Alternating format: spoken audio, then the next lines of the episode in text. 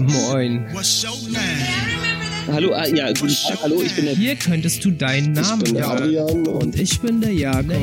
Dropping. Geschichten vom Schaffen und Scheitern. Hier wollen wir euch kreative Schaffende vorstellen, die es geschafft haben.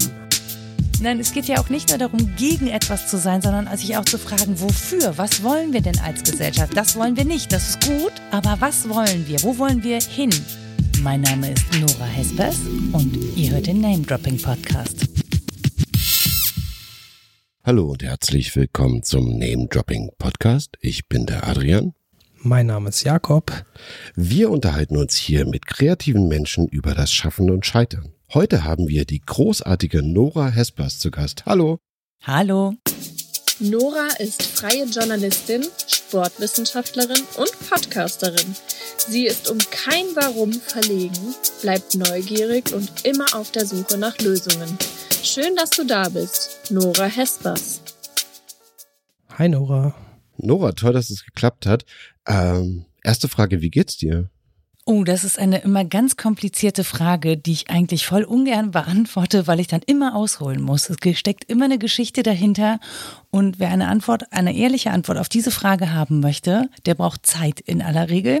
Deswegen sage ich jetzt einfach mal, mir geht's gut. Kenne ich. Äh, ist auch immer so, also wenn mich jemand fragt, muss ich erstmal nachdenken. Ja. Wie geht's mir eigentlich? Was will ich sagen? Was will ich nicht sagen? Es gibt ja ähm, Schlimmeres, als hier in diesem Podcast Anekdoten zu erzählen. Wenn du noch fünf Minuten mehr Zeit hast, du kannst auch gerne sagen, was heißt denn gut? Könnte besser sein gut oder so richtig gut gut? Naja, es gibt irgendwie immer Dinge, die man wahrnimmt im Alltag oder um einen herum, die dann vielleicht nicht so schön sind. Und es gibt natürlich immer Dinge, die ganz schön sind. Und deswegen finde ich es immer total schwierig, mit einem Wort wie gut einen ganzen Tag zu beschreiben, in dem wirklich einiges passieren kann. Ähm, sei es, dass wir das über Social Media mitbekommen, sei es, dass es im privaten Umfeld passiert. Und deswegen finde ich diese Frage nach, wie geht's dir, würde ich mir gerne kontern äh, in Bezug auf was. Wenn man das konkretisiert, dann könnte man sagen, also körperlich zum Beispiel geht es mir fantastisch. Ich habe ein bisschen Muskelkater, das heißt, ich bin in der Lage, Sport zu machen, mich zu verausgaben. Das ist schon mal richtig gut, würde ich sagen. Damit ist man schon mal ziemlich weit vorne, wenn man körperlich so gesund ist, dass man sich bewegen kann, ohne irgendwelche größeren Schmerzen zu haben, außer die, die halt dann vom Krafttraining folgen. Aber das merke ich dann erst morgen. Also das ist schon mal, das ist schon mal perfekt. An der Stelle gibt's nichts zu meckern. Da hast du uns eigentlich schon fast die Überleitung zur nächsten Frage geliefert, aber bevor wir dahin galoppieren, würde ich dich gerne nochmal fragen, ähm, wenn du dich vorstellst in einer Runde, wie machst du das? Wenn dich jemand fragt, was machst du? Wer bist du? Das mache ich auch kontextabhängig, weil die meisten Menschen etwas verwirrt sind von den Dingen, die ich mache oder dann denken, oh Gott, die macht so viel, ähm, da, da fühle ich mich irgendwie, ja, da stehe ich irgendwie hinter zurück und das möchte ich auch nicht verursachen. Deswegen versuche ich immer kontextabhängig mich vorzustellen und wenn es dann eben im Bereich des Sportjournalismus ist, dann bin ich Sportjournalistin und wenn es im Bereich meiner ähm, historisch-politischen Bildungsarbeit ist, dann stelle ich das in den Vordergrund, weil das bekommen viele Leute auch gar nicht so auf den ersten Blick zusammen. Wenn ich auf einer Podcast-Convention bin, dann bin ich einfach Podcasterin und so. Also ja. ich versuche das immer ein bisschen runterzubrechen. Viele unserer GästInnen haben ja hier mehr als nur ein Talent. Es fällt immer wieder auf, dass es eigentlich kaum einen Kreativen gibt, der nur eine Sache macht oder gemacht hat. Du bist unter anderem Journalistin, aber auch Autorin und auch Podcasterin, um nur drei wichtige Sachen zu nennen. Als Journalistin bist du hauptsächlich im Sport unterwegs und da würde ich dich fragen, welchen Sport machst du? Mein Hauptsportart würde ich sagen ist Reiten, wobei sich da sehr viel verändert hat. Ich sitze gar nicht mehr so viel auf dem Pferd, sondern mache eher so Kommunikation mit dem Pferd vom Boden aus. Da fahre ich dann mit dem Fahrrad hin, also das heißt, ich fahre so vier, fünfmal die Woche 20 Kilometer Fahrrad. Jetzt nicht Rennrad oder so, aber schon so, dass das nicht so lange dauert. Ich versuche es morgendlich mit Yoga, einfach weil ich das brauche für meine äh, Dehnfähigkeit, würde ich das mal nennen, und auch gedankliche Zufriedenheit einfach. Also um so einen Tag fokussiert angehen zu können, muss ich mich einmal vor, vorher schon ein bisschen bewegt haben. So, das ist so das, was ich grundsätzlich mache. Was ich nicht mehr mache, ist in Kinderspieleländern auf Trampolins rumhüpfen. Habe ich schlechte Erfahrungen mitgemacht. Da kommen wir zu dem Bereich der Sportverletzung. Das ja. wollen wir jetzt hier mal überspringen. nicht springen, bloß nicht springen. Kannst du dich eigentlich an das erste Sportevent erinnern, das du als Kind besucht hast? Besucht weiß ich gar nicht, aber teilgenommen habe ich natürlich äh, schon relativ früh an so Leichtathletik-Events. Ich glaube, so sechs, sieben Jahre. Und dann ist man bei seinen ersten ja, Langstrecken- oder Mittelstreckenläufen dabei. Als Kind kommt einem das sehr lang vor, ne? aber das war wahrscheinlich eher so Mittelstrecke. Und ich war relativ viel unterwegs auf so Leichtathletik-Events und natürlich auf so Reitsportgeschichten weil meine Mutter eben auch ja Reitsportlerin ist und dann waren wir ständig auf irgendwelchen Turnieren so im ländlichen Raum unterwegs. Ähm, aber jetzt so die konkrete Erinnerung zu sagen, das war das erste Event, auf dem ich war, das kann ich nicht mehr sagen. Wie, wie alt warst du da? Mit dem äh, Leichtathletik hat es ja angefangen, hast du gesagt. Das ist das, woran ich mich erinnere. Ne? Da war ich so mhm. sechs oder sieben, habe ja. ich angefangen mit Leichtathletik, glaube ich, in der Grundschule. Ähm, aber davor war schon so Kinderton. Also das war in unserer Familie immer super wichtig, dass die Kinder Sport machen und äh, ja, entsprechend viel war dann auch schon an Sportveranstaltungen dabei. Du sprichst jetzt ja mit uns ähm, aus der Entfernung. Wir sind zusammengeschaltet und die Frage, die ich jetzt immer noch in meinem Kopf habe, ist, wo bist du denn jetzt eigentlich gerade? Ich bin in Köln, im wunderschönen Köln. Und äh, ich wäre gerne auch nochmal weitergezogen. Es hat sich nicht ergeben. Ich wollte immer mal nach Hamburg, aber es ist Köln geworden. Jetzt sitze ich hier seit, keine Ahnung, 2000. Ja, ja, 2000. also schon recht lange. Da kann es ja so schrecklich da auch nicht sein. Nee, überhaupt nicht wegen schrecklich, aber ich, ich habe immer schon so einen Hang gehabt, irgendwie Richtung Norden zu ziehen und ähm, ja, das ist, wenn man, in, also wenn man irgendwann in Köln strandet, dann ist man da halt auch. Und auch viele Menschen, von denen ich weiß, dass sie dann weggezogen sind, zum Beispiel, die kommen auch immer wieder gerne nach Köln zurück und sei es nur, um Karneval zu feiern, was ja jetzt hier in den nächsten Tagen ansteht. Das stimmt. Wir nehmen eigentlich gerade kurz davor auf. Ist jetzt natürlich für einen Hamburger und für einen Berliner so ein bisschen schwieriges Thema, weil wir da einfach zu wenig drüber wissen. Aber wenn man schon am Ort jetzt ist des Vergnügens, wie würdest du denn jetzt erstmal den Ort beschreiben, in dem du dich gerade befindest, nämlich den Raum, wo du gerade sitzt? Die Raumbeschreibung das, was meine Schwester das Wohnzimmerbüro nennt. Das ist mein, mein Wohnzimmer tatsächlich. Und weil hier aber an einer Wand zum Beispiel so ein Storyboard hängt, ähm, ist das auch ein Arbeitsraum. Hier nehme ich zum Beispiel meine Podcasts auf. Deswegen steht hier auch immer noch ein drei Tage alter Wäscheständer. Das ist einfach gut für die Akustik. Ihr wisst das, ne? Ja. Man muss möglichst, allein deswegen steht hier immer noch der Wäscheständer. Es liegt auf gar keinen Fall daran, dass ich zu faul bin, den mal wieder abzuräumen. Niemals. ähm, hier gibt es noch ein ähm, altes 60er Jahre Buffet drin, wo mein Geschirr drin steht. Auch das hat den Weg aus Hamburg zu mir gefunden. Genau, und so ein ja, so ein Standard-IKEA-Sofa, wie viele das haben, glaube ich, wo dann auch mal Gäste nächtigen können, beziehungsweise denen gebe ich dann gerne mein Schlafzimmer, damit ich unabhängig von deren Schlafbedürfnis schon morgens früh aufstehen kann, um so ganz streber ekelhaft mit meinem Yoga anzufangen. ähm, wir haben jetzt was Neues. Wir haben seit diesem ja. Jahr ähm, so eine neue, ähm, etwas krümelige Angelegenheit. Adrian, erzähl mal. Ich habe eine Packung Glückskekse. Oh, cool. Ich werde da jetzt einen rausfischen mhm. und dann äh, random eine Weisheit vorlesen. Und vielleicht mhm. fällt dir oder auch Jakob was dazu ein. Aber es sind Glückskekse, keine Pechkekse. Die gibt es auch, das, die schwarzen. Nee, das sind die reinsten Glückskekse okay. aus, Moment, ich nenne jetzt keine Namen, aus Euten. Okay. Glückskeks statt Euten. Whatever. So, ich mache jetzt auf. Ja. Guck mal, oh, geht nicht auf. Geht ja gut los. Boah. So. Das ist reinste Hörspiel hier. Wer immer gestern und morgen lebt, verschläft das heute. Ah, ja, ja. Aha Confucius Calling oder was? Naja. Ja, Carpe Diem und so, ne? Ja. Können wir jetzt darüber streiten, ob das wirklich eine Weisheit ist? Was sagst du dazu? Trifft es auf dich zu? Naja, ich bin ja eine, ich bin ja eine, die sich extrem viel mit dem Gestern beschäftigt und ich würde fast behaupten, ähm, dass es also in meinem Leben ohne dieses Gestern gar kein Heute gäbe und auch kein kein zukünftiges Entwickeln, so wie ich mir das vorstelle. So, also ich bin jemand, die ähm, dieses Gestern sehr braucht, um einfach sich in der Gegenwart zu orientieren und das in die Zukunft zu denken. Und es ist ja auch gar nicht so, ähm, dass das immer so abgeschlossen und vorbei wäre, sondern es atmet ja weiter. Also es ist ja es ist ja einfach weiterhin da. Es ist ja gar nicht abgeschlossen.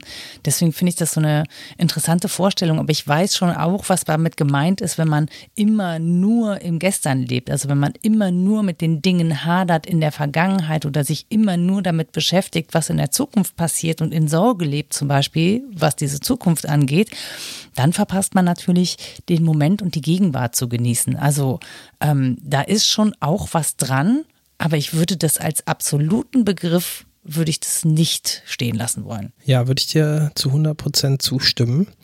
Wie siehst du es, Adrian? Äh, ja, ich musste jetzt an dieses Nostalgie-Ding denken. Ne? Also die Leute, die einfach nur denken, früher war alles besser, ähm, leben vielleicht dann auch nicht in der Gegenwart und auch nicht der Zukunft zugerichtet zugewandt. Ach so, ja, okay, wenn man das so sieht. Also ich dachte jetzt eher daran, dass man vielleicht aus der Vergangenheit verdammt viel für die Zukunft ähm, lernen kann, aber ja, klar.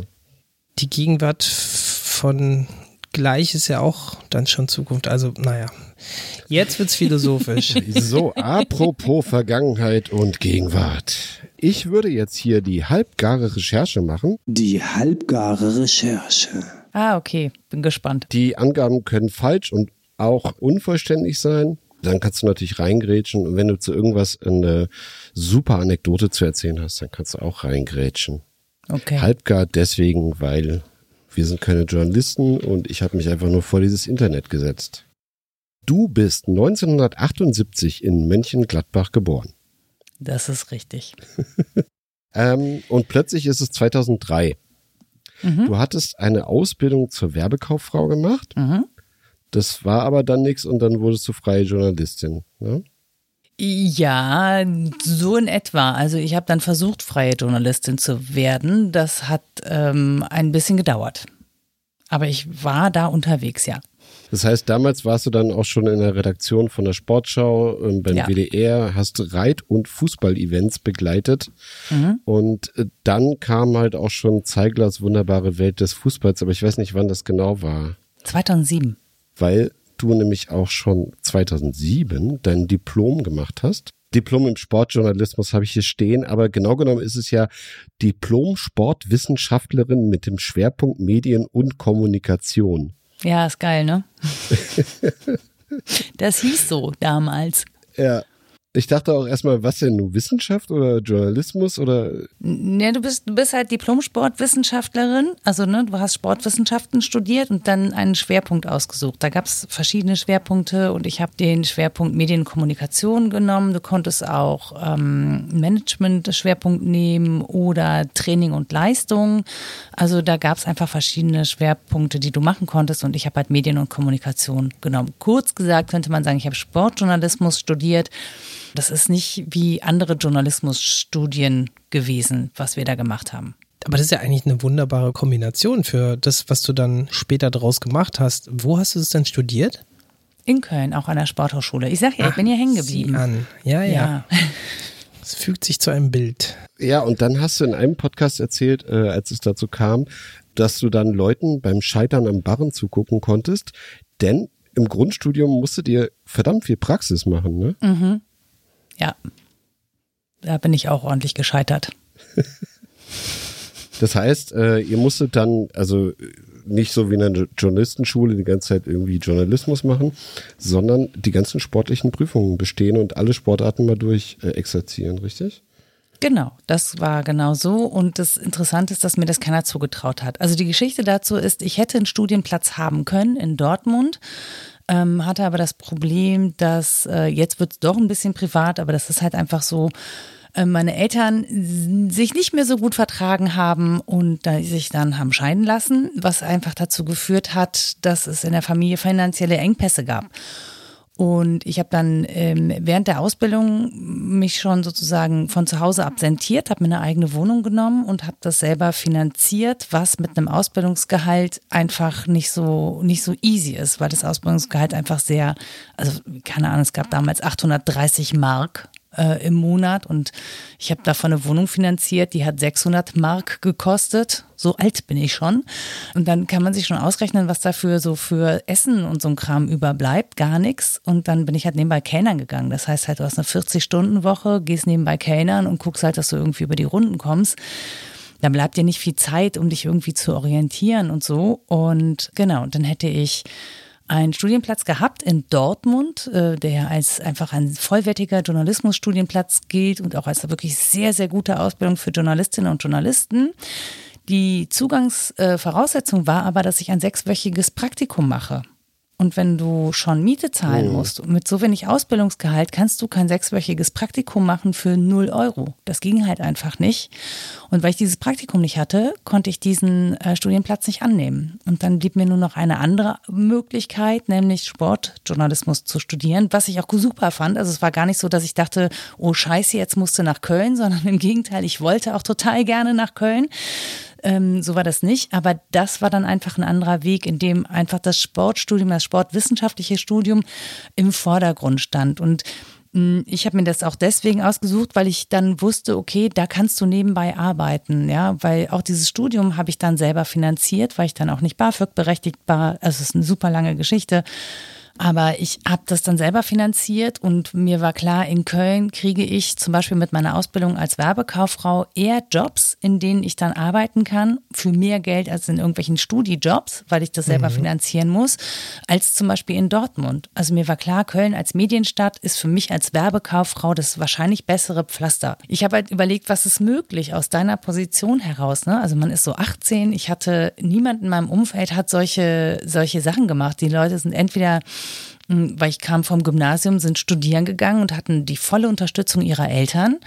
Und die wenigen, die eine Ausbildung gemacht haben, die konnte ich, glaube ich, an einer Hand abzählen. Das waren nicht viele und das war dann mehr so, ja, so sichere Jobs, ne, so, keine Ahnung, Finanzamt oder sowas, äh, kaufmännische Ausbildungen, so wie ich das auch gemacht habe. Aber ich wollte zum Beispiel auch Werbekauffrau werden, weil Einzelhandelskauffrau, weil es irgendwie, ja, klang nicht so attraktiv irgendwie. Ich wollte halt was mit Medien machen, das war schon irgendwie klar.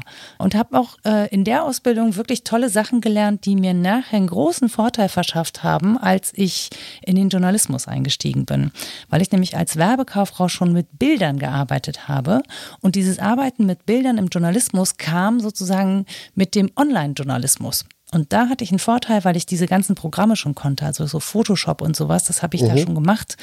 Ähm, und da haben Leute staunend auf meinen Rechner geguckt, was ich mit Bildern anstellen kann. Daran kann ich mich noch ganz gut erinnern. Heute kann das, können das alle, ja. dank fancy Apps, aber als ich damit angefangen habe, da war das noch so Geheimwissen. Irgendwas mit Medien, irgendwie warst du da vielleicht in der Zeit auch ein bisschen voraus, wenn man jetzt zurückblickt. Es gab ja jetzt gerade vor kurzem auch diese ähm, wunderbare Viva-Doku, ich weiß nicht, die hast du bestimmt auch gesehen. Nee, habe ich ähm, nicht, ich habe davon gehört. Köln als Medienstadt kein ist da. Musikfernsehen. Gab es nicht, aber nee. wieso gab es das nicht? Weil meine Eltern sich sehr lange geweigert haben, Kabelfernsehen zuzulassen. Und ähm, dann war ich schon quasi fast zu alt, als das angefangen hat. Und ich habe das natürlich dann bei Freunden gesehen und so. Aber diesen, diesen Hype den habe ich damit irgendwie verpasst. Ah, aber das ist ja spannend, weil du ja dann tatsächlich eigentlich auch viel in solchen Medien dann später gearbeitet hast, dass du den nativ selbst gefunden hast, den Weg da rein. gefunden. ja, ich war mit so einer Machete bewaffnet, habe ich mich da so durch diesen Dschungel gekämpft. Eines völlig undurchsichtigen Dickichts für mich, weil es niemanden gab, der irgendwelche Vorerfahrungen hatte oder mir irgendwie eine Anleitung hätte geben können. Hm. Die Menschen aus dem Ort, aus dem ich komme, ähm, die waren alle ein bisschen perplex, wie ich auf die Idee kommen könnte, mir sowas überhaupt zuzutrauen. Und dann habe ich irgendwann gesagt, ich, ich arbeite beim WDR und äh, mein erster Job beim WDR war gar nicht in den Medien, sondern in der Hauptabteilung Finanzen, eine Sekretariatsvertretung übergangsweise. Und dann kam direkt so völlig entrüstet zurück, ja, aber ich habe dich da noch nie gesehen, weil man mich nicht sofort im Fernsehen gesehen hat. Und weil du da als Werbekauffrau erstmal warst. Ja, aber weil es auch so ungewöhnlich war, glaube ich, dass jemand in meiner Position einfach sagt, so, ich gehe jetzt nach Köln und werde jetzt Journalistin, ohne dass da jemand wirklich was mit anfangen konnte aus dem Umfeld, aus dem ich kam. Also es war ähm, Anfang Mitte 2000er Jahre und äh, du hast auch ja. gerade was von Online-Journalismus gesagt. Vielleicht lassen wir jetzt den Adrian noch mal kurz deine, deinen äh, Lebensweg zu Ende spinnen und vielleicht sprechen wir dann im Anschluss noch. Ich hatte nur kurz eine Frage, die sich mhm. mir gestellt hat. Fällt es Menschen, die aus dem Radio kommen, leichter ins Podcasting zu gehen? Ja, tatsächlich ist das eigentlich so, aber ähm, die PodcasterInnen, die ich kennengelernt habe, die kamen alle vor allen Dingen nicht aus dem Radio. Also gerade Radiomenschen haben sich sehr lange sehr schwer getan, möglicherweise aber auch, weil die sozusagen schon eine Sendefläche hatten. Und ja. die Menschen, die Podcasts gemacht haben vorher, das waren Menschen, die eben keine Sendefläche hatten, die auch nicht so häufig stattgefunden haben im Radio. Und das war, also darunter gibt's viele Pionierinnen und Pioniere, ähm, die gar nicht so den Ultra-Radio-Bezug haben im Anfang. Das entstand ja mit so einer Art Graswurzelbewegung, ne, äh, irgendwie 2005 rum. Und das waren alles keine Radiomenschen. Und jetzt sieht man so ganz viele Leute, die aus dem Profisektor da reinkommen. Finde ich interessante Entwicklung. Absolut. Aber es ist plötzlich 2012 und da erscheint ein Buch. Ja, nein, Jein, Kompass für den alltäglichen Gewissenskonflikt, zusammen mit äh, Matthias Borchardt und Andrea Meyer. Jetzt mal ohne den Klappentext gelesen zu haben, worum geht's da? Äh, wir haben einfach so Alltagsfragen gestellt. Also meine Idee war grundsätzlich immer schon, äh, wie kriegt man eigentlich Philosophie so runtergebrochen, dass sie alltagstauglich ist. Weil ich finde Philosophie total spannend. Mir fehlt aber äh, der Intellekt, um diese ganzen Bücher zu lesen und das auch alles zu verstehen. Und, und trotzdem habe ich immer so ein sehr großes Interesse daran gehabt, zu wissen, was Menschen denken. Und habe dann über so eine ganz abstruse Geschichte jemanden kennengelernt, der hieß praktischer Philosoph. Und den habe ich erst ausgelacht, weil ich gedacht habe, was das denn für eine Berufsbezeichnung? Tut mir bis heute leid, aber darüber haben wir eine Kommunikation angefangen. Und zu meinen Lebensfragen hatte der dann immer so Gedanken von bestimmten Philosophinnen und Philosophen, die er mir dann geschickt hat. Und dann dachte ich, das ist wirklich spannend. Also jemand, der all diese Werke, diese großen intellektuellen Denkgebäude übersetzen kann in etwas, das für jeden und jede von uns irgendwie so handhabbar ist. Das finde ich schon ganz toll. Und das war so die, die Idee hinter dem Buch. Keine zwei Jahre später. Du bist dann beim Radio. Mhm. Unter anderem bei DLF Nova, bei 1 Live, bei WDR 2. Da machst du dann wahrscheinlich hauptsächlich Sportformate, aber auch nicht. Und bist dann teilweise in der Moderation und auch in der Redaktion, ne? Ja, also ich habe bei WDR 2 gab es eine, eine Social-Redakteurin, ähm, die on air sozusagen erzählt hat, was die Leute im Internet über ein Spiel so sagen und schreiben. Ähm, die war dann eingebettet in die WDR 2 äh, Bundesliga-Konferenz. Dann habe ich bei 1 Live tatsächlich diesen 1 Live Elver gemacht als Reporterin, also über die Samstags-Sonntagsspiele berichtet oder montags einen Rückblick auf die, auf die Bundesliga gemacht. War da auch die erste Frau, die das gemacht hat. Bei Deutschlandfunk Nova war ich aber tatsächlich, das hieß damals noch die Radio Wissen, weil ich auch noch was machen wollte neben dem Sport. Also ich wollte auch noch Sachen machen, die eben nicht nur mit Sport zu tun haben. Und da habe ich dann mal so einen Sidekick gemacht. Also ich war nie Hauptmoderatorin von irgendwas, aber ich war dann mal Sidekick oder auch da so eine, so eine Art Social Reporterin oder so.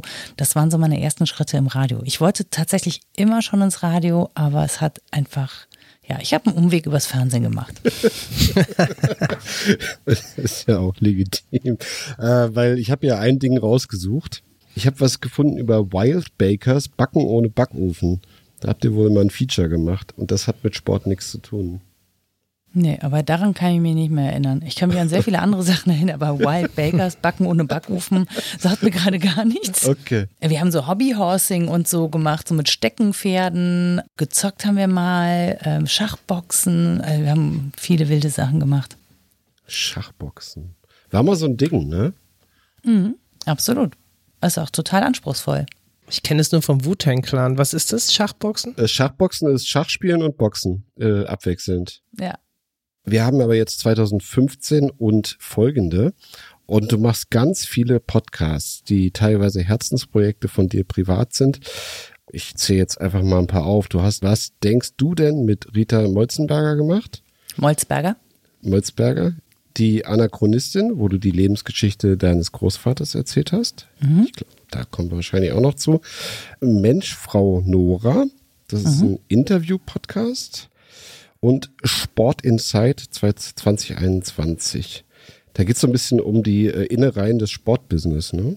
Ja, da geht es vor allen Dingen um Sportpolitik und Sport und Gesellschaft. Also geht es sozusagen um die, um die Zwischenbereiche oder um alles, was außerhalb des Spielfelds stattfindet und auch noch eben zum Sport gehört. Gab es ja so einiges in der letzten Zeit, was da auch Ja. zutage kam.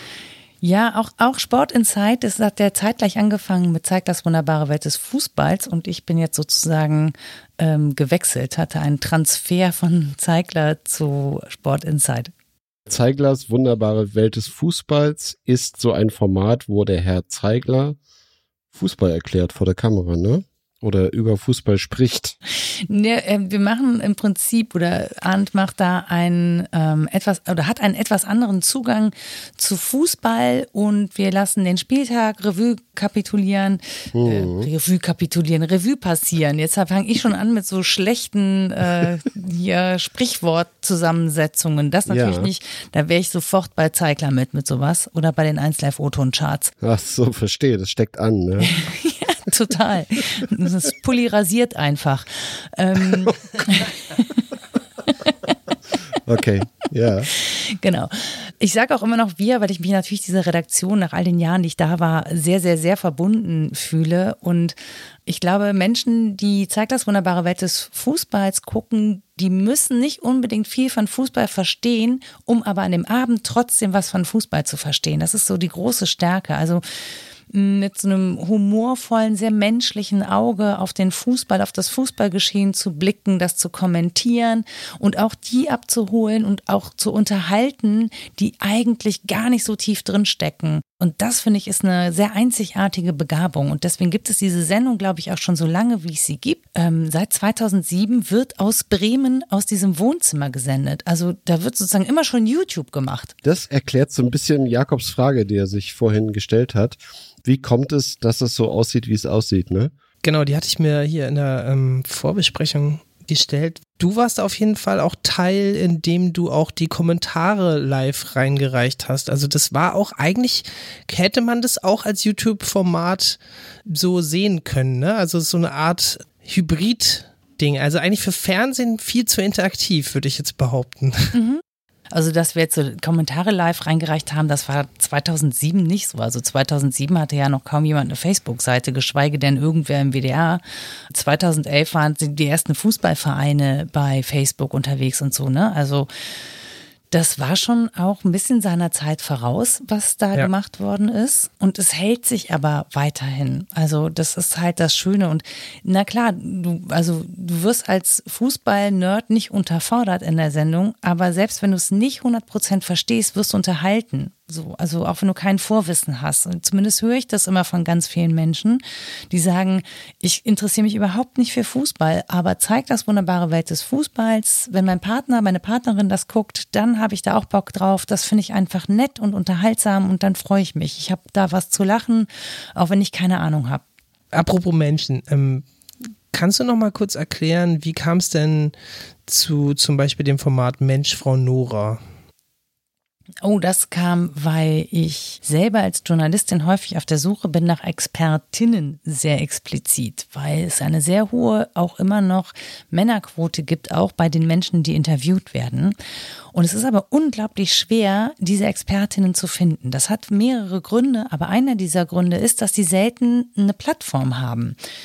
Und dann gibt's immer die Frage von jemandem, ja, können die denn sprechen? Wie klingen die denn on air? Sind die nervös oder so? Und dann dachte ich so, das kann ja nicht sein, dass wir ständig nach Expertinnen suchen und die auch nicht finden. Deswegen habe ich dann Mensch Frau Nora ins Leben gerufen, um einen Interview-Podcast zu machen, um mit sehr vielen verschiedenen Frauen zu sprechen aus den unterschiedlichsten Regionen, mit den unterschiedlichsten Expertisen. Ich wollte nicht so viele Menschen aus dem Medienbusiness dabei haben. Es sind dann am Ende ein paar geworden, einfach aus dem Grund, weil zum Beispiel in der Unterhaltungsbranche auch so wenige Frauen eine Plattform bekommen. Es liegt nicht daran, dass sie nicht da wären, aber sie sind schwer zu finden. So, wenn wir über Comedy sprechen zum Beispiel oder über Musik, Musikerinnen. Ich meine, ihr mhm. kennt das von Festivals. Ja, auf wie vielen Festivals fehlen Musikerinnen? Also fehlen wirklich und nicht nur eine oder zwei zu 30, 40 Bands, in denen fast nur Dudes sind, sondern wirklich Festivals, die 50-50 Männer, Frauen,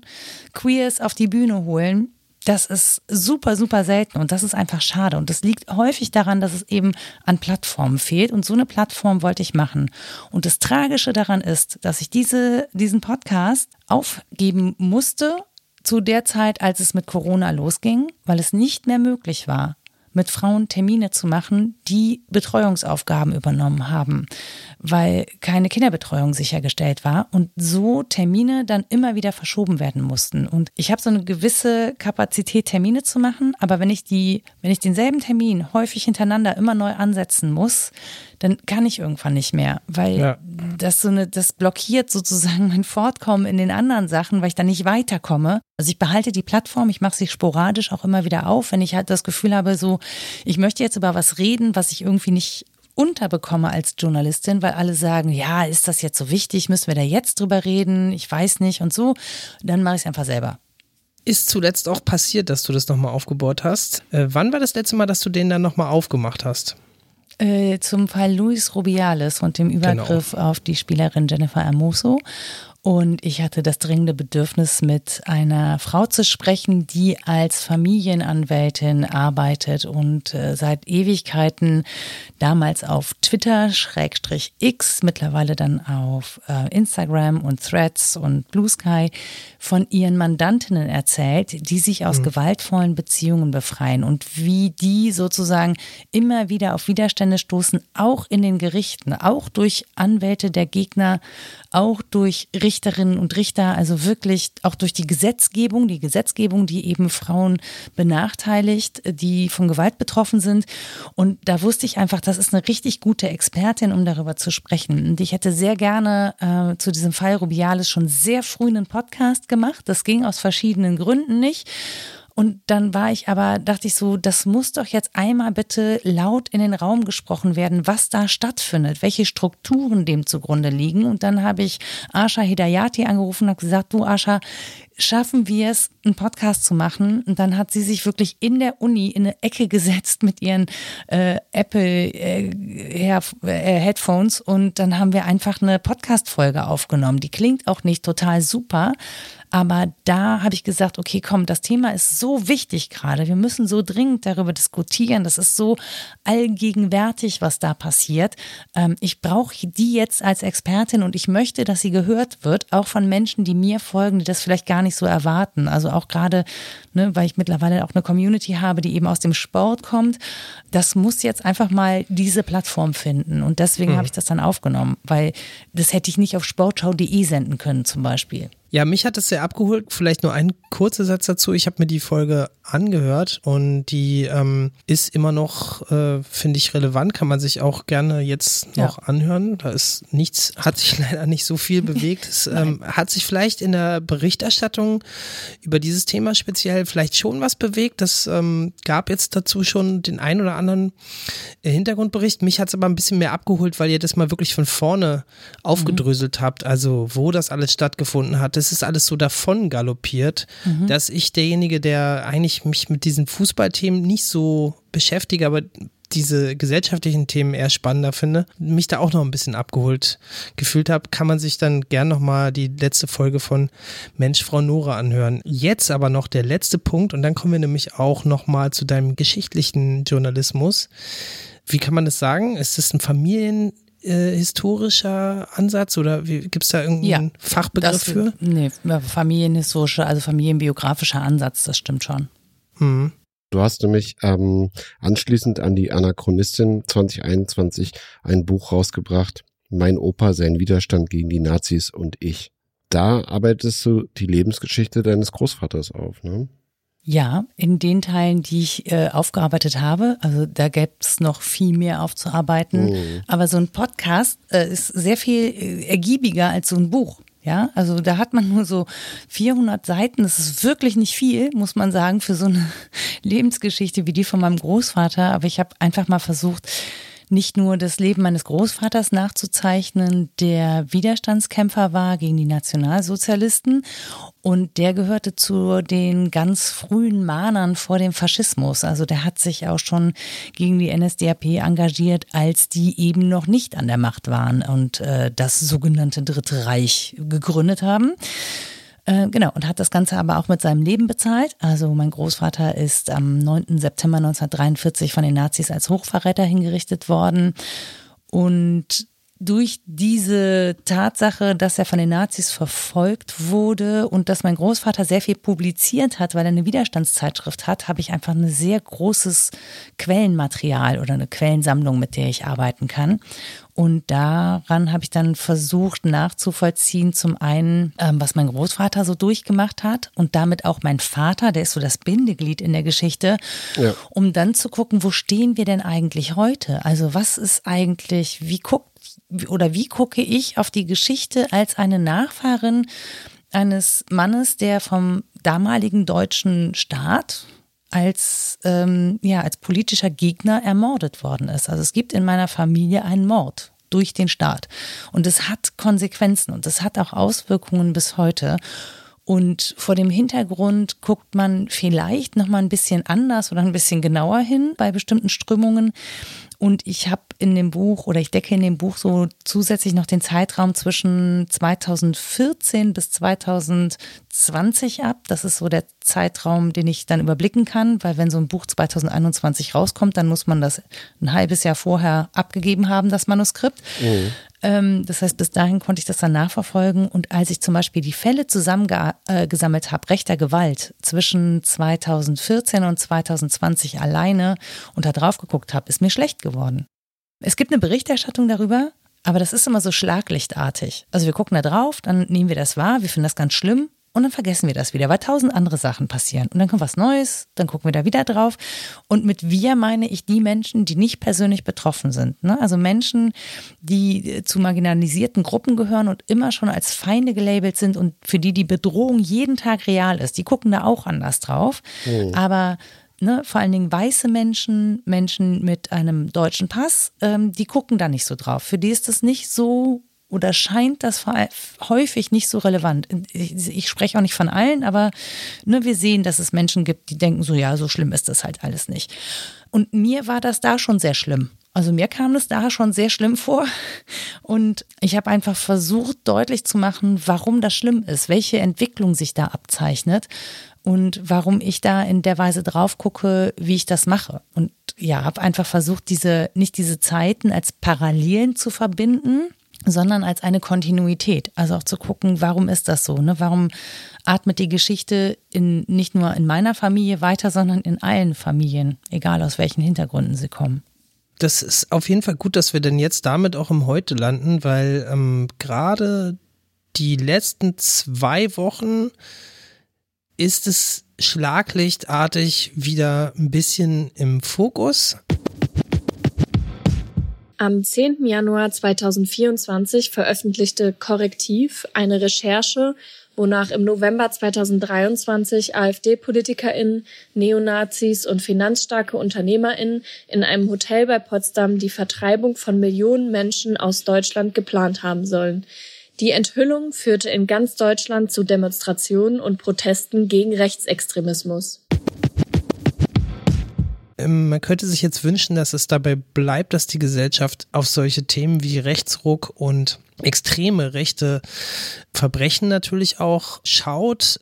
aber es wird wahrscheinlich ein frommer Wunsch bleiben. Wie fühlst du das denn jetzt diese Wochen? Wir sprechen gerade äh, von einer Zeit, wo es durch einen extrem interessant, journalistisch auch ziemlich äh, waghalsigen ähm, Bericht über dieses Treffen in Potsdam jetzt von vielen Rechten, ja, irgendwie super rechts außen äh, mit AfD-VertreterInnen in Potsdam in so einem geheimen, wie sagt man das, Landhaus. Da sind ja Leute, die sonst vielleicht sich mit dem Thema nicht so beschäftigen, auch jetzt mal aufgewacht und ähm, es haben sich extrem viele Leute ähm, auch mal aufgerafft, auf die Straße zu gehen und zu zeigen, dass wir da vielleicht als auch privilegierte weiße Mehrheitsgesellschaft äh, was dagegen zu sagen haben, aber es ist ja doch immer nur so ein zeitlicher Ausschnitt. Ne? Also es ist immer nur eine extreme Reaktion auf extreme Taten, wie zum Beispiel jetzt in Hanau oder ähnlichen. Und dann kommt ja wieder der Fokus auf andere Sachen. Wie siehst du das als Journalistin, die ja auch so Medien konsumiert? Also tatsächlich haben wir eine so lange Welle von Protesten und auch in einer so großen Anzahl bislang nicht erlebt. Das ist schon sehr außergewöhnlich, auch dass das so anhält, dass es verschiedene Protestformen gibt, verschiedene Plattformen und so. Aber man kann sich natürlich fragen, warum passiert das jetzt, wo mhm. solche Pläne öffentlich werden? Warum ist das nicht passiert nach, keine Ahnung, Hanau ja, also ja, da waren auch Menschen auf der Straße, aber nicht in gleichem Maße, es war nicht so anhaltend. Und ich finde das super. Grundsätzlich finde ich es erstmal super, dass so viele Menschen sich gerade mobilisieren lassen, dass sie so ein deutliches Zeichen setzen, weil ich glaube, das ist etwas, das gefehlt hat vielen Menschen, die sich engagiert haben, auch vielen Politikerinnen und Politikern. Also ich stelle mir das schon auch anstrengend vor, Politik zu machen, so fernab der Öffentlichkeit. Man kriegt ja nicht für jede Rede, die man im Bundestag oder im Landtag macht, kriegt man Applaus, auch wenn da oft ne, vielleicht gute Sachen dabei sind. Ähm, und diese Unterstützung ist aber wichtig, weil man sonst auch das Gefühl hat, glaube ich, wenn man an der Stelle steht, habe ich denn überhaupt Rückhalt in der Bevölkerung? Und jetzt dieses Zeichen zu setzen, kann auch Politikerinnen und Politiker bestärken und darin in ihrer Wahrnehmung, dass sie einen Rückhalt in der Gesellschaft haben, in der Mehrheitsgesellschaft haben. So, das ist das eine, was ich wirklich gut finde. Das andere ist, dass wir aber jetzt wieder, das ist nur meine persönliche Meinung dazu, ne? Aber dass wir jetzt wieder so, eine, so ein Phänomen haben wie wir schieben die Probleme ab auf Rechtsextremismus. Also das heißt, ne, Rassismus, das sind die Rechtsextremen. Mhm. Und das ist halt schwierig, weil wir eine rassistische Gesellschaft haben. So. Und ich beschäftige mich auch noch nicht allzu lange damit. Ja, ich, ich rede dann immer so klug daher, aber das, das ist das Ergebnis einer Beschäftigung von, ich glaube, ich habe wirklich angefangen mit so Büchern wie Exit Racism von Tupoka Ogette, ähm, mit den Black Lives Matters ähm, Demonstrationen Demonstration 2020. Also und sehr viel früher habe ich damit auch nicht angefangen, weil ich auch dachte, ich bin nicht rassistisch und dann bin ich eines Besseren belehrt worden. Und natürlich ist das überhaupt nicht angenehm, aber es ist unglaublich wichtig, da hinzugucken und das nicht zu externalisieren. Das ist das eine. Mhm. Das andere ist, also es ist natürlich super, wenn man sich solidarisch zeigt ne, und merkt, ah, wir sind ganz viele. Aber das darf nicht dazu führen, dass man denkt, na jetzt war ich auf der Straße, jetzt ist auch gut. Ne, ich habe ja was gemacht. Ja. Also es darf nicht zu so einer Beruhigung oder so führen, ne? dass man so denkt, so jetzt muss man einmal laut was sagen, sondern das muss schon auch überführt werden in etwas Kontinuierliches und auch in Handlungen überführt werden. Ne? Mhm. Also das heißt, dass man zum Beispiel anfängt, ähm, bestimmte Projekte zu unterstützen, dass man auch anfängt, sich dagegen zu stemmen, dass zum Beispiel politischen Bildungsprojekten die Gelder entzogen werden. Ja, also da ist es gibt unglaublich viel zu tun da. Wir brauchen all diese Menschen, die auf der Straße sind, aber wir brauchen sie nicht nur auf der Straße, wir brauchen sie auch in den Projekten. Auch, dass man, dass man nicht aufhört hinzugucken, wo ist denn zum Beispiel Politik rassistisch, auch wenn sie nicht von ganz rechts kommt. Ja, wir haben ja. eine rassistische Politik. Wir haben gerade das Problem, dass viele Politikerinnen und Politiker immer noch die Talking Points von RechtsextremistInnen übernehmen. Wir ja. dürfen gerne ja. auch auf Parteien gucken und da mal fragen, hm, sagt mal, ihr habt schwierige Menschen in euren Reihen. Wie geht ihr denn eigentlich damit um? Weil das ist jetzt nicht so weit entfernt von dem, was diejenigen machen, die ihr gerade alle auf den Demos auch sehr verurteilt. Die sind in euren Parteien. Wie geht ihr damit um? Ja. Ähm, und da müssen einfach noch Debatten geführt werden und zwar ganz, ganz dringend, in denen man sich auch mal ehrlich machen muss. Nein, es geht ja auch nicht nur darum, gegen etwas zu sein, sondern sich auch zu fragen, wofür? Was wollen wir denn als Gesellschaft? Das wollen wir nicht. Das ist gut, aber was wollen wir? Wo wollen wir hin? Wie ging's euch beiden denn? Also ich war tatsächlich nur auf einer dieser Demos und ich habe dann immer so ein Problem, du hast es gerade schon angesprochen, wir sind jetzt hier auf einer Demo, ähm, demonstriert wird immer gegen etwas, äh, da kann man immer ganz viele finden, die irgendwie gemeinsam gegen etwas sind, in dem Fall was hauptsächlich erstmal eben die Beteiligten dieses Treffens und die AfD, vor der auch durchaus aus Gründen gewarnt wird. Aber ähm, du hast ja gerade eben schon den Alltag und oder dieses alltägliche Gewissen hatten wir vorhin auch schon im Thema angesprochen. Also was passiert denn dann, wenn ich dann wieder nach Hause gehe? Ähm, wie es aus im Alltag mit Alltagsrassismus oder ähm, anderen Ismen, die, die halt in der Gesellschaft leider total tief verankert sind? Ähm, das drückt sich ja auch in Sprache aus.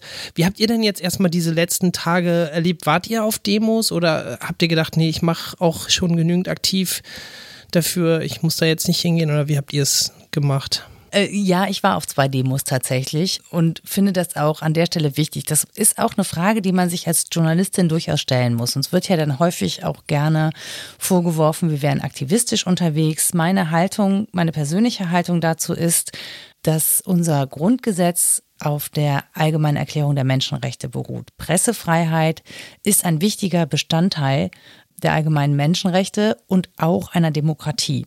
Da, wo Demokratie bedroht ist, ist mein Job bedroht als Journalistin. Wenn ich nicht mehr frei Bericht erstatten kann, weil ich nicht mehr in einem demokratischen Land lebe, dann habe ich ein Problem. In der Regel auch ein Problem der Verfolgung.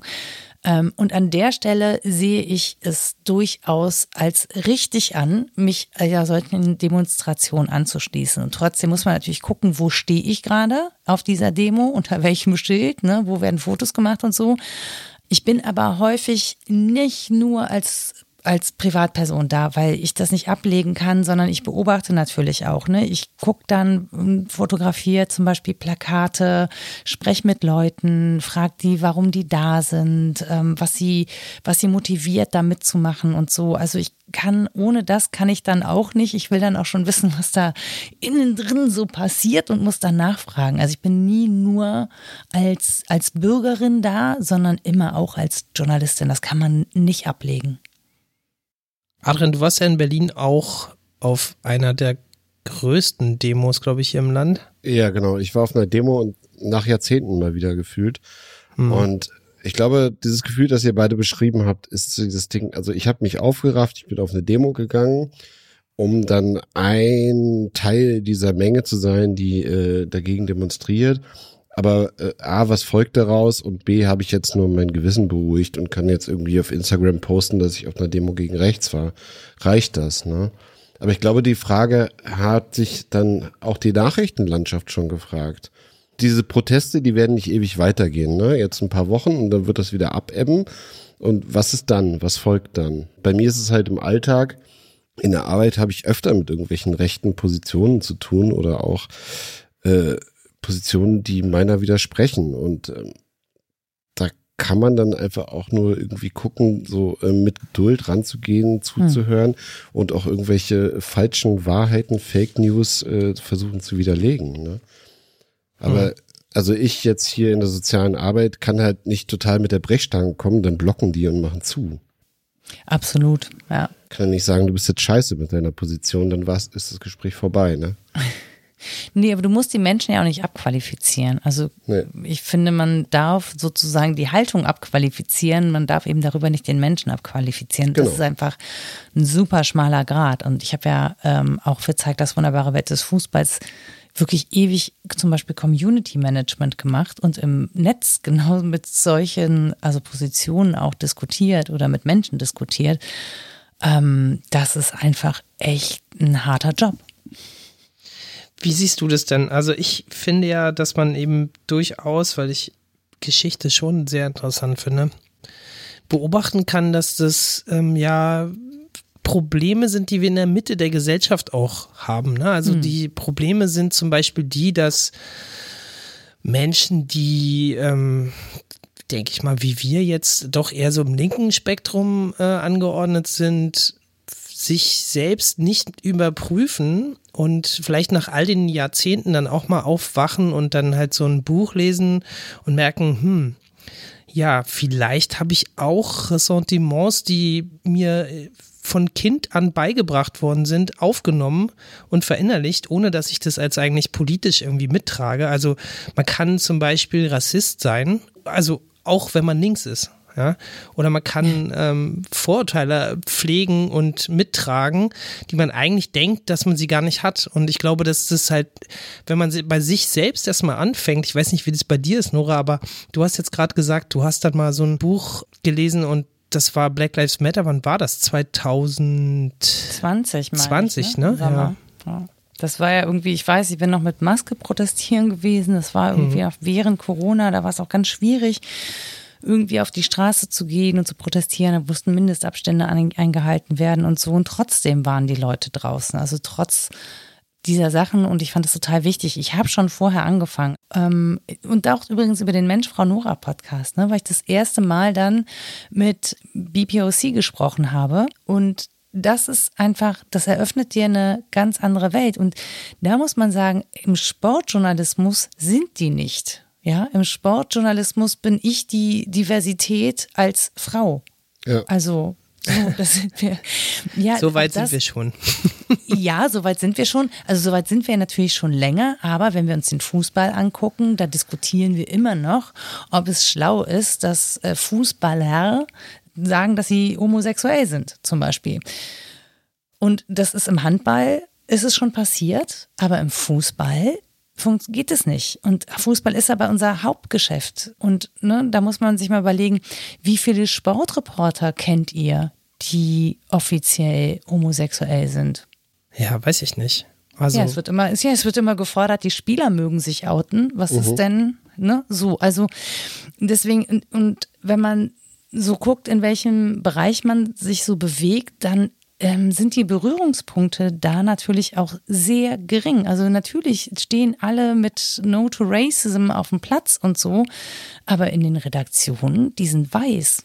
Ja. Also da sind ja selbst kaum Menschen, äh, die türkeistämmig sind zum Beispiel. Die Medien verändern sich nicht dadurch, dass jetzt denn ein ähm, Person of Color da mal drin befindet. Nein. Das sind alles äh, Themen, die müsste man jetzt eigentlich einzeln jeweils mit mindestens einer Stunde bedenken. Wir haben das geschafft, über ein paar Themen wenigstens so ganz oberflächlich äh, mal zu reden. Und ich würde einfach empfehlen, dass alle, die sich mit einem dieser Themen Schwerpunkte mal beschäftigen wollen, eine deiner vielen guten Features oder wenigstens dein Buch mal sich zu Gemüte führen, damit es dann nochmal inhaltlich ein bisschen gerecht behandelt wird.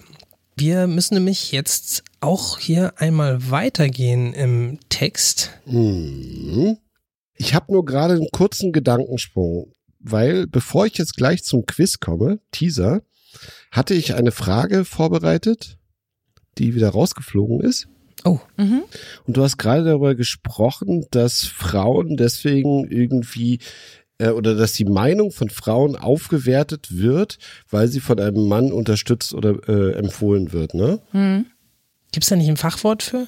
Genau, und das hatte ich vorhin gesehen, aber ich äh, finde ihn jetzt nicht mehr. Ja. Der Matilda-Effekt ist das nämlich, glaube ich. Nee. Ah, nee. Okay. Leugnung des Beitrags von Frauen in der Wissenschaft. Okay. Ja, das ist das eigentliche Problem, nämlich, dass, ähm, dass Frauen dann auch nicht zitiert werden. Weshalb ich eine Podcast-Folge gemacht habe im Mensch Frau Nora Podcast Frauen in die Fußnoten. Da haben alle gesagt, wie, wie in die Fußnoten, die müssen doch präsent. Da habe ich gesagt, na ja, aber wenn sie schon mal in den Fußnoten stünden, wenigstens als Querverweise, dann würde man sie leichter finden. So, also Literatur von Frauen oder weiblich gelesenen Personen oder wir können auch sagen nicht cis-männlichen Personen, ich hoffe, das muss ich nicht erklären, aber die wird deutlich weniger rezipiert und auch weniger zitiert und so. Und das macht es einfach schwierig und das, das äh, perpetuiert sich. Ich würde auch dir recht geben, wenn ich jetzt zum Beispiel journalistische Grundlagen lerne. Da müsste ich mir jetzt wirklich das Hirn verrenken, um da eine Frau als Standardwerk. Also kann ich mich nicht dran erinnern. Hast du da irgendwas? Ja, nichts. Nee. Ja, die Frage ist halt, wer hat halt die Zeit, das alles zu machen? Mhm. Da sind wir wieder beim Gender Care Gap, ne? Mhm. Das erklärt dann Patricia Camerata sehr gut, aber genau. naja, ja, aber das ist wirklich so. Es ist ja auch so, es gibt ja schon viele ähm, Professorinnen, die auch schreiben, aber die Herausgeber sind. Ja, es gibt aber nicht viele Professorinnen. Nicht mal ein Drittel aller Professuren sind weiblich besetzt. Also äh, da, da fängt es ja schon an. Also nee, es fängt eigentlich schon an der Basis an, dass nämlich äh, die meisten Frauen in die Lehre gehen und wer in der Lehre ist und Studierende betreut und, äh, und, und so Klausuren Klausuren korrigiert und so oder Hausarbeiten, ist halt schwierig nebenbei noch äh, zu publizieren selber. Also da fängt es eigentlich schon an. Genau, da muss dann äh, die Person entscheiden, entweder oder. Entweder auch noch ein Privatleben oder. Nee, komm. Ja, mit so was fangen wir erst gar nicht an. Privatleben. Privatleben, Privatleben. Äh, viele Menschen wissen in ihrem Privatleben ganz viel und manche können das in einem Quiz unter Beweis stellen. Oh Gott, ich bin ganz schlecht in Quizzen, wirklich. Das ist mein Horror. Das macht überhaupt nichts. Und warum das überhaupt kein Problem ist, kann dir Jakob kurz erklären lassen. Genau, ich habe hier mal ähm, eine kurze Quizerklärung, wie das bei uns funktioniert. Und wenn mhm. du dann noch Fragen hast, dann kannst du die auch noch loswerden. Und dann starten wir da gleich mal in die Drop-Quiz-Runde. Okay. Das Drop-Quiz, kurz erklärt. Wir beide spielen gegen Adrian als Quizmaster, der uns die verrücktesten Fragen stellt, die man im seltensten Fall beantworten kann. Deshalb gibt es drei Antworten zur Auswahl, doch nur eine ist die richtige. Wer eine Antwort richtig rät, bekommt einen Punkt. Zur Herleitung dürfen wir uns beraten und auch beide dasselbe einloggen. Deshalb ist Vorsicht geboten. Wer es weiß, am besten nicht vorher sagen. Wer die meisten Fragen richtig beantwortet hat, hat das Quiz gewonnen. Gespielt wird um Ruhm, Scham und Ehre. Der einzige Jingle, der vorbereitet ist. Hast du es kapiert? Ich glaube ja, ich spiele um Scham. Genau. Das kann man also sich vorher nicht aussuchen. Erstmal ist die Scham natürlich geteilt, weil ich habe ja auch meistens gefährliches Nichtwissen. Ja. Und das, da kann man sich dann mit logischen Ausschlussverfahren oft rantasten. Mhm. Bock auf ein Quiz? Drop Quiz. Wir fangen an mit dem Boulevard. Wer trägt hier einen Künstlernamen? Franka Potente, Yvonne Katterfeld, oder Eni Wandemai Glockjes. Das Stimme ist bei Eni Wandemai Glockjes, dachte ich immer schon, das muss ein Künstlername sein, aber wahrscheinlich ist das gar keiner. Ich habe nur eine Vermutung. Ich lausche. Wir können ja beide, ähm, wenn wir es wissen, auch so tun, als wüssten wir es nicht, weil wir können auch beide das gleiche einloggen. Ja, ich würde einfach jetzt A einloggen. Franka Potente. Ja. Ich nehme Yvonne Katterfeld. Okay. Okay, gut. Gut, dann äh, habt ihr beide keinen Punkt. Es ist eh nicht. Es waren die Maiglöckchen. du hattest doch recht. Man soll immer auf seinen Bauch ja, hören. Ja, Eni ja. heißt Doreen und kommt aus Potsdam. Zweitens, jetzt wird sportlich. Welche Disziplin war noch nie Teil der Olympischen Spiele? Oh Gott. Squash, Sackhüpfen oder Tauziehen?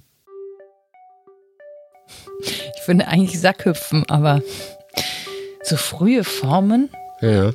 Also, wenn du das nicht weißt, dann mache ich mir jetzt schon ein bisschen Sorgen. Immer, nee, sowas weiß ich immer nicht. Das ist immer, alle denken immer so, ah, die Sportjournalisten, die muss das alles wissen. Und ich denke mir so, nee, das, das sind so Informationen, die bleiben in meinem Gehirn nicht hängen. Da bleiben komische andere Dinge hängen, aber das nicht. Also dann wollen wir es doch mal ähm, versuchen mit dem logischen Ausschussverfahren, als würden wir jetzt hier bei Wer wird Millionär sitzen. Ich glaube ja tatsächlich, Squash ist noch die einzige ernstzunehmende Sportart, die würde ich tatsächlich mir schon vorstellen können, dass es ist oder war. Bei Tauziehen, ich habe irgendwas im Kopf zu Tauziehen, aber Da denke ich so an diese schottischen komischen Sportarten, weißt du? An die Highland Games, ne? Ja, ja, so mit, mit ähm, Baumstammweitwurf und so. Und irgendwie könnte ich mir sogar vorstellen, dass es also ehrlich gesagt, es klingt auch recht absurd, ne? Aber, Aber Sackhüpfen? ich bin auf jeden Fall bei Sackhüpfen auch dabei. Dass das, das klingt wirklich am weitesten. Und am Ende ist es Squash. Ich würde B sagen, Sackhüpfen. Komm, ich nehme Squash einfach so. Punkt für Nora. Habe ich mir schon fast gedacht. Super.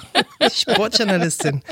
Punktend. Also, äh, Squash wurde immer wieder vorgeschlagen für die Olympischen Spiele als Disziplin, wurde aber immer wieder abgelehnt. Sackhüpfen war nie offizielle olympische Disziplin, wurde aber irgendwann im 20. Jahrhundert äh, mal im Rahmen der Olympischen Spiele durchgeführt. Tauziehen war olympische Disziplin, ich glaube, in den ersten Olympischen Spielen der Neuzeit. Wilde Zeiten ohne Internet. Was konnten US-AmerikanerInnen ab 1908 im Sears Versandkatalog bestellen?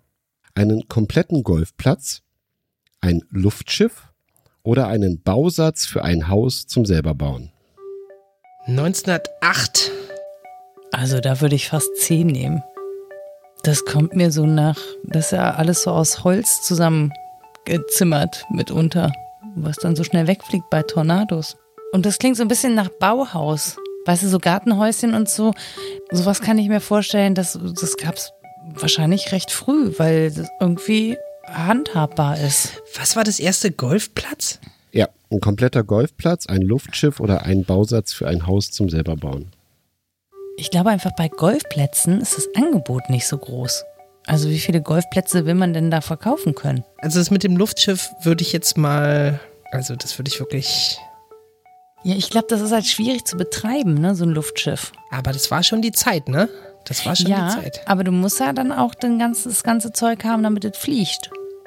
Ja gut, das ist ja ein Versandkatalog, die wollen ja Sachen verkaufen. Also das, das wären, Das muss ja unglaublich teuer gewesen sein dann. das könnte ich mir auch vorstellen. Aber das würde Ja. für alle Sachen zutreffen, ne? Also ein Bausatz für ein Haus wäre jetzt bestimmt auch nicht irgendwie Discount. Ja, aber das, ich glaube, das kann man irgendwie gut, gut verpacken. Das passt halt in so einen Container oder so rein. Und das könnte komplett aus Holz sein. Ja, das sounds reasonable. Ich, ich würde jetzt einfach mal B einloggen, weil es wild ist. Aber Adrian, du brummst so zustimmend, dass ich denke, jetzt vers versucht er den gleichen Trick, den ich eben versucht habe. Das, ich brumme einfach mal manchmal so random rum, wenn ich denke, die Leute sind auf der falschen oder auch der richtigen Fährte. Ich nehme trotzdem das Haus. Äh, Nora nimmt das Haus. Und Jakob nimmt das lustige Luftschiff. Also, mit der Scham wird das nix. Nora führt 2 zu 0. Golfplatz habe ich mir ausgedacht.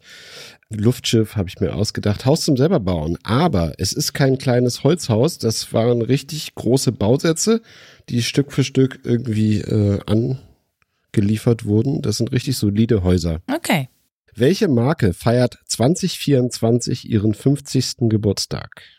Barbie, Lego, Playmobil. Das habe ich neulich gehört. Verdammte Axt. Hm, Playmobil. Du bist bei Playmobil.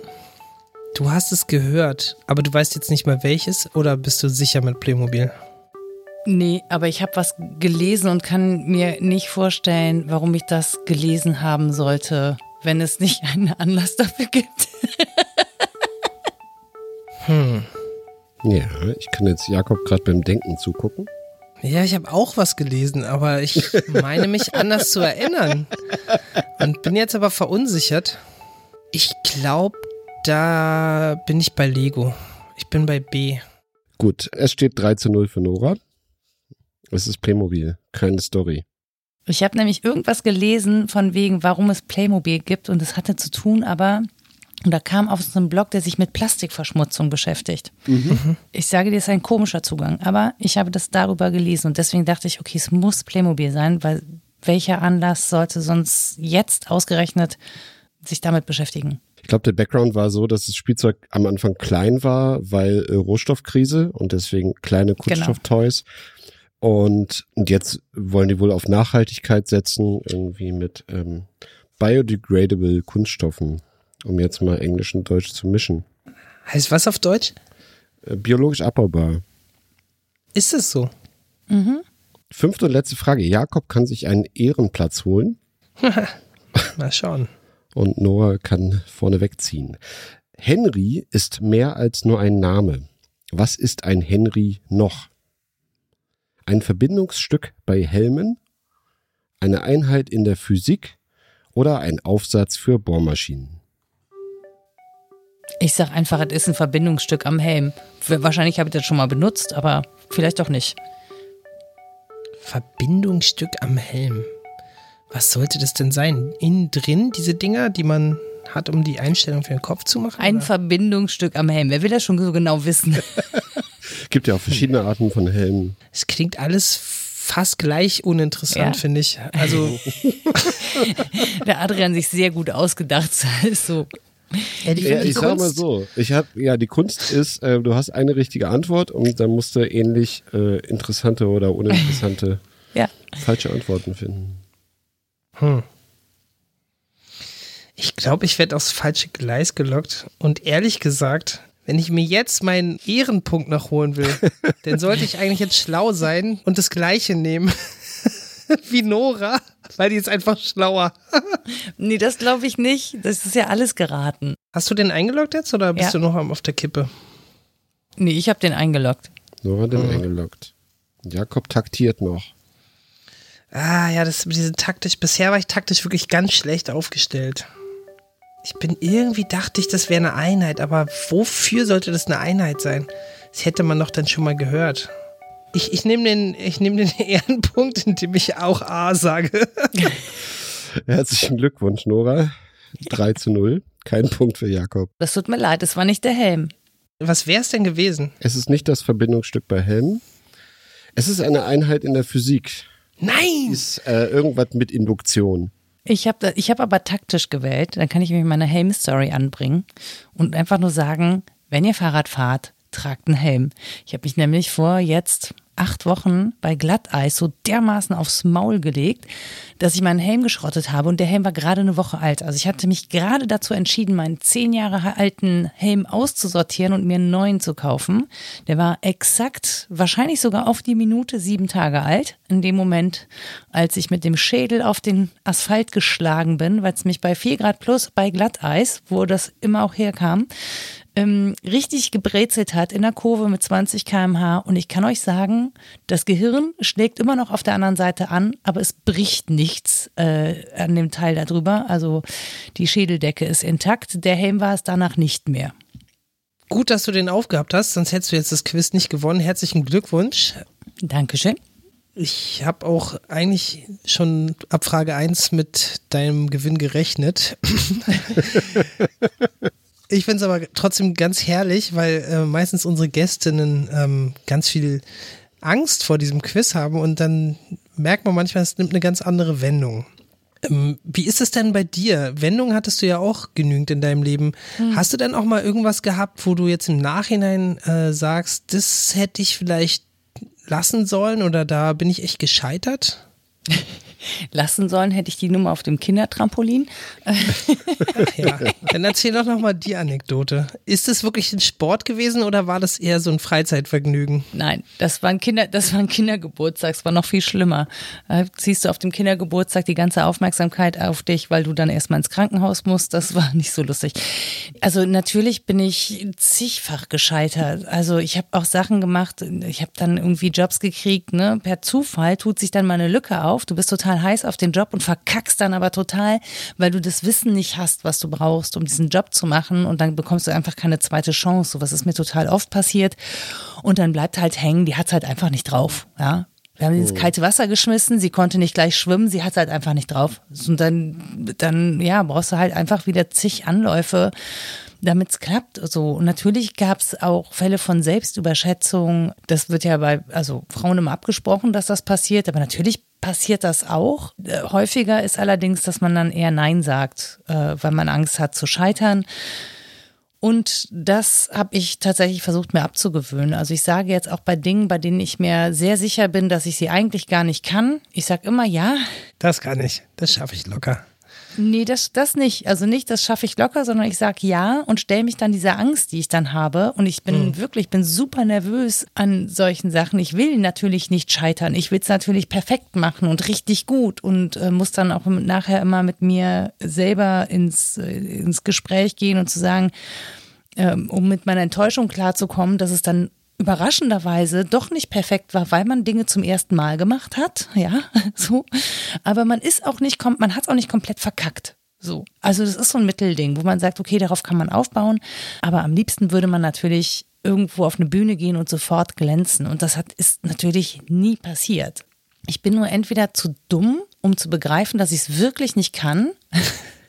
Oder ich lerne tatsächlich dazu und mache es dann immer wieder ein Stückchen besser. So und damit auch bin dann auch gerechtfertigt an der Position, an die ich mich dann hingearbeitet habe. Aber jede oder alle, die Sport machen, wissen, ohne Scheitern geht's nicht. Und ich habe mir tatsächlich absichtlich ein Hobby gesucht, bei dem ich nur verkacken kann. Ich habe nämlich versucht, mir selber Gitarre spielen beizubringen. Und mein Anspruch ist natürlich, so gut zu spielen wie die Menschen, die schon seit 20 Jahren Gitarre spielen, das professionell können. Und ja. an dem Anspruch kann man nur scheitern. Und daraus habe ich mir aber einen Spaß gemacht, weil einfach klar war, dass ich scheitern werde und dachte, dann kannst du es auch genießen. Und dann lache ich jetzt einfach darüber, wenn ich meinen linken kleinen Finger mal wieder nicht ansteuern kann oder der lustig auf irgendwelchen Seiten rumspringt, mit denen er eigentlich überhaupt nichts zu tun haben soll oder so. Und diese schiefen Töne, die dann da rauskommen, das ist mir egal, weil ich damit nicht auftreten muss. Ich muss es nicht performen, ich muss es niemandem beweisen. Ich mache es nur zu meiner Freude. Wobei ich sagen muss, dass die Gitarre mich dann irgendwann so genervt hat, dass ich dachte, okay, dann eben die Ukulele. Oh, ein wunderschönes Instrument. Wo wir jetzt schon bei Musik sind, irgendwie baust du uns hier die ganze Zeit die perfekten Brücken. ich kann hell sehen. Wir hatten dich gebeten, uns fünf Lieblingslieder auf die Playlist zu packen und du hast auch abgeliefert, professionell. Mhm. Ähm, mhm. Da kann ich jetzt einfach mal kurz drüber gehen und du hättest vielleicht noch die ein oder andere Minute, um über vielleicht ein nochmal ein bisschen tiefergehend ähm, zu sprechen, warum du dir den ausgesucht hast. Wir fangen jetzt einfach mal chronologisch an, wie du es eingereicht hast und dann kannst du mhm. ja nochmal sagen, welcher davon ist dein Lieblingssong und warum. Kunstfreiheit von Dan Jadan, äh, super Song. Also wer den nicht gehört hat, auf jeden Fall spätestens jetzt müsste man den nochmal hören. Vor meiner allerersten Lesung aus dem Buch habe ich den als Mutmach-Song gehört. Ah ja, schön. Dann kommt Hundeherz, Fortuna Ehrenfeld. Mhm. Ähm, sagst du mir noch mal ganz kurz, weil den kenne ich nicht.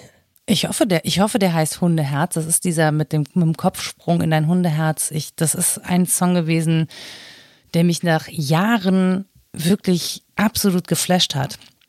Und den habe ich dann sehr, sehr lange rauf und runter gehört, weil ich den so großartig fand und live auch total toll und so. Und ist es ein Fußballsong? Nee.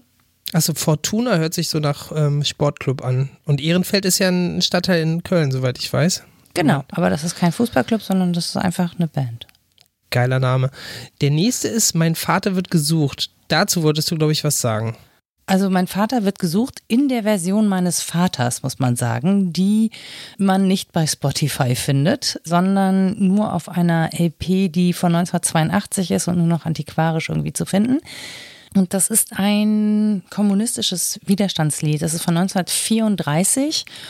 Und daran geht es um die Verfolgung von Kommunistinnen und Kommunisten durch die SS und SA. Und in dem Lied geht es auch darum, dass sozusagen die SA behauptet, dieser Vater hätte sich in Haft selbst erhängt, um niemanden zu verraten und dass man das nicht glaubt. Also, dass der Vater gesagt hätte, sowas würde er nicht tun. Und genau danach heißt es halt, ne, wir werden doch vollenden, was er nicht konnte beenden und Vater geht voran. Und wenn man sich mal überlegt, dass das Lied von 1934 ist, dann weiß man einfach, dass in diesem Lied die Verfolgung von Kommunistinnen, Sozialdemokratinnen, Gewerkschafterinnen thematisiert wird zu einem sehr frühen Zeitpunkt und auch die politischen Morde, die da schon stattgefunden haben von denen aber zumindest in der westdeutschen Erinnerungskultur sehr wenig die Rede ist, sondern da wird Widerstand erst erzählt, also frühestens überhaupt ab Georg Elser 1939, aber eigentlich erst so mit Sophie Scholl und Stauffenberg. Also wenn es darum geht, ähm, diesen Krieg zu beenden, den die Deutschen begonnen haben. Aber der frühe politische Widerstand, der auch schon sehr brutal niedergeschlagen worden ist, der wird wenig erinnert und über den wird wenig gesprochen. Aber dieses, in diesem Lied ist es im Prinzip konserviert. Und das war immer ein Lied, das mein Vater mit sehr viel Inbrunst gesungen hat, das mich als Kind auch schon, ja, ich würde sagen, es war mein Lieblingslied. Ich mag gerne tatsächlich so melancholische und traurige Lieder. Ich habe aber damals natürlich nicht verstanden, worum es ging. Ich habe nur verstanden, dass das Lied eine große Bedeutung hat und heute verstehe ich auch die Bedeutung dahinter. Und wenn du sagst, in der Version deines Vaters, hat sie jetzt also gesungen, diese Lieder oder dieses Lied ganz bestimmt, aber war er auch musikalisch? Hat er das auch gespielt oder? Ja, ja, ja. Mein Vater war Lehrer, Grundschullehrer und auch Musiker. Also hat sich auch als Künstler verstanden und hat eben, aber im Eigenverlag eben Platten rausgebracht, Bücher rausgebracht und hat sich mit Widerstandsliedern beschäftigt eine Zeit lang. Interessanterweise wollte das in Westdeutschland niemand verlegen. Ich weiß auch nicht warum. Das war vielleicht die Zeit auch, wo westdeutsche Politik ziemlich antikommunistisch war. Könnte das zufällig sein? Naja gut, das war sie ja eigentlich die ganze Zeit über. Es hat sich ja auch im Prinzip bis heute nicht so richtig geändert. Also das, was man sagen muss, ist, wir haben gar kein Sprechen über Kommunismus. Also während das in der DDR sehr glorifiziert worden ist und auch der Arbeiterwiderstand sehr glorifiziert worden ist, gab es hier so eine Anti-Bewegung. Es gibt eine ganz tolle Doku, die ist vor zwei Jahren, glaube ich, rausgekommen. Die heißt einfach die Rote Kapelle, die sogenannte, mhm. muss man dazu sagen. Und in dieser Doku werden aber, es gab wohl in den 60ern eine Serie in Westdeutschland und in der DDR. Und die beiden Erzählungen werden so gegeneinander geschnitten. Und das ist total spannend zu sehen, wie die Akteurinnen und Akteure, die da teilgenommen haben, das waren halt zum Teil einfach Intellektuelle. Das war ja auch gar kein festes und gesichertes Netzwerk. Aber wie das sozusagen instrumentalisiert worden ist für eine Erzählung, entweder als Heldengeschichte oder eine Erzählung als äh, politische Feinde, das ist wirklich ganz spannend. Und diese Menschen, die Teil dieses Widerstands waren, die äh, sind im Prinzip zwischen diesen Fronten, zwischen den politischen Fronten ein bisschen zerrieben worden. Es ist wirklich super spannend. Und dann gibt es noch ähm, zwei weitere Songs, Oh Sleep, Lisa Hannigan und Re-Revolution von Sophie Hunger. Re-Re-Re-Revolution, ja. Sophie Hunger ist eine fantastische Künstlerin einfach, die ich auch wirklich sehr gerne live sehe. Toll. Ja. Ziehen wir uns alle nochmal rein. Damit ähm, beschließen wir denn auch dieses ähm, Kulturkapitel hier in unserem Podcast. Leider kommt es immer ein bisschen kurz. Ich würde ja immer gerne nochmal einen Musikpodcast machen. Mhm. Vielleicht passiert es ja irgendwann. Mhm. Liebe Nora, erstmal vielen Dank soweit. Du hast uns ganz viel tolle ähm, Gedanken dahin geworfen, die wir jetzt alle mal vielleicht nochmal verinnerlichen und verfolgen sollten. Ich danke euch sehr für diese Einladung. Ja, vielen Dank für deine Zusage. Ich wollte noch mal fragen, haben wir irgendwas Wichtiges vergessen oder unter den Teppich gekehrt? Hier wäre die Bühne für Ankündigungen oder für Sachen, die wir eben vergessen haben zu sagen oder zu erwähnen. Ich würde gerne noch einen Podcast mit äh, in die Runde werfen. Der heißt Zum Feind gemacht. Darin geht es um andere ja. Verfolgungshintergründe, den ich zusammen mit dem Bundesverband Information und Beratung für NS-Verfolgte mache. Ähm, das ist mir deswegen sehr wichtig, weil die Arbeit, das ist ein ganz kleiner Verband und die Arbeit dahinter ist wirklich großartig. Also ich mache zwar die Podcasts, aber die ganzen Recherchen und so, die macht Lena Knops vom Bundesverband ähm, und das, die machen eine großartige Arbeit und die kümmern sich auch bis heute um die Menschen, die eben als ZwangsarbeiterInnen verschleppt worden sind und in Köln leben äh, und zum Teil auch wirklich richtig arm sind, weil für Zwangsarbeit gibt es keine Rente und viele von denen sind eben als Kontingentflüchtlinge gekommen aus äh, Russland, aus der Ukraine in den 90ern und deren Arbeitszeiten werden nicht anerkannt. Also das ist wirklich, das hat jetzt mit dem Podcast an sich nichts zu tun, aber dieser, dieser Bundesverband macht einfach fantastische Arbeit ähm, und den kann man auch mit Spenden unterstützen. Also wir haben neulich versucht, Spenden zusammenzubekommen, damit wir mit diesen Menschen, die einfach so wenig Rente bekommen und so wenig Unterstützung bekommen, wenigstens mal einen Ausflug machen können. Ähm, und dafür benötigen die auch Gelder. Deswegen dieser zum Feind gemacht Podcast ist wirklich deswegen sehr spannend, weil wir da sehr persönliche Lebensgeschichten erzählen und zum Beispiel auch von der Verfolgung schwarzer Menschen, von Zwangssterilisation im NS, Verfolgung von sogenannten Asozialen, ne? also diese Verfolgungsgruppen, die man nicht direkt auf dem Schirm hat, die versuchen wir da ein bisschen in den Mittelpunkt zu rücken und auch zu gucken, wie ist mit denen umgegangen worden nach Ende des Nationalsozialismus, nach Ende des Krieges. Und häufig haben die eben keine Anerkennung bekommen oder wie verschleppte ZwangsarbeiterInnen bekommen keine Rente und leben von sehr wenig Geld. Bis heute. Das ist gut, dass du den nochmal erwähnt hast, weil der ist jetzt hier so ein bisschen runtergefallen. Den fand ich auch sehr gut, unglaublich gut recherchiert und natürlich auch wunderbar eingesprochen von dir. Es kommen Leute auch zu Wort, die dann wirklich tief ähm, gehende Recherchen präsentieren und es sind ganz unterschiedliche Biografien, die da dann wirklich en Detail auch ein bisschen schmerzhaft, wenn man sich das anhört, ist es jetzt keine Happy End Geschichte, aber es ist vielleicht eine Unterstützung wert. Finde ich gut, wenn da ähm, Spenden oder irgendwelche Unterstützung dem zuteil werden kann. Wie kann man es denn machen? Genau, man kann das auf der Seite vom Bundesverband machen. Die kann ich euch auch nochmal geben. Also ich habe zum feindgemacht.de hier gefunden. Da gibt es auf jeden Fall unten eine Spendenadresse. Da kann man auf Spenden in der Fußnote gehen. Und es ist auch mit so einem dicken, fetten Hashtag coolerweise ähm, markiert. Also Hashtag zum Feind gemacht. Da sollte man eigentlich auch äh, in Social Media irgendwie was finden. Definitiv. Sehr tolles Projekt. Ähm, hätte ich auch gern noch drüber gesprochen, hätte aber hier den Rahmen gesprengt. Aber auch die Geschichte deines Großvaters kommt da drin vor. Dann haben wir das doch jetzt erstmal hier sehr schön durchgeritten. Ich muss sagen, ich hätte jetzt doch noch ein paar Fragen gehabt. Ich hätte auch noch ein paar Themen, wo ich gerne noch länger drüber sprechen würde. Aber das ähm, müssen wir dann vielleicht an anderer Stelle mal fortführen. Äh, ich würde mich sehr freuen, wenn wir in Kontakt bleiben. Sehr gerne. Vielen Dank erstmal für deine Zeit. War sehr vergnüglich und kurzweilig auch. Ja, eine Tatortlänge, den haben wir jetzt verpasst. das ist stimmt. Das ist jetzt exakt die Zeit, in der wir das aufgezeichnet haben. Ja. Vielen Dank für deine Zeit und deine Gedanken. Hat mir Spaß gemacht. Ja, danke für euer Interesse. Ja, klar. Und warum Chio, das Reitturnier, mit den Chips nichts zu tun hat, erfahrt ihr in der nächsten Folge. Ist das so? Da bin ich ja mal gespannt. Okay. Vielen Dank, Nora. Vielen Dank, Adrian. Sehr gerne. Verabschieden wir uns hier von den ZuhörerInnen. Macht's gut. Danke fürs Zuhören und ähm, viel Spaß in der Playlist. Jo, tschüss. Tschüss.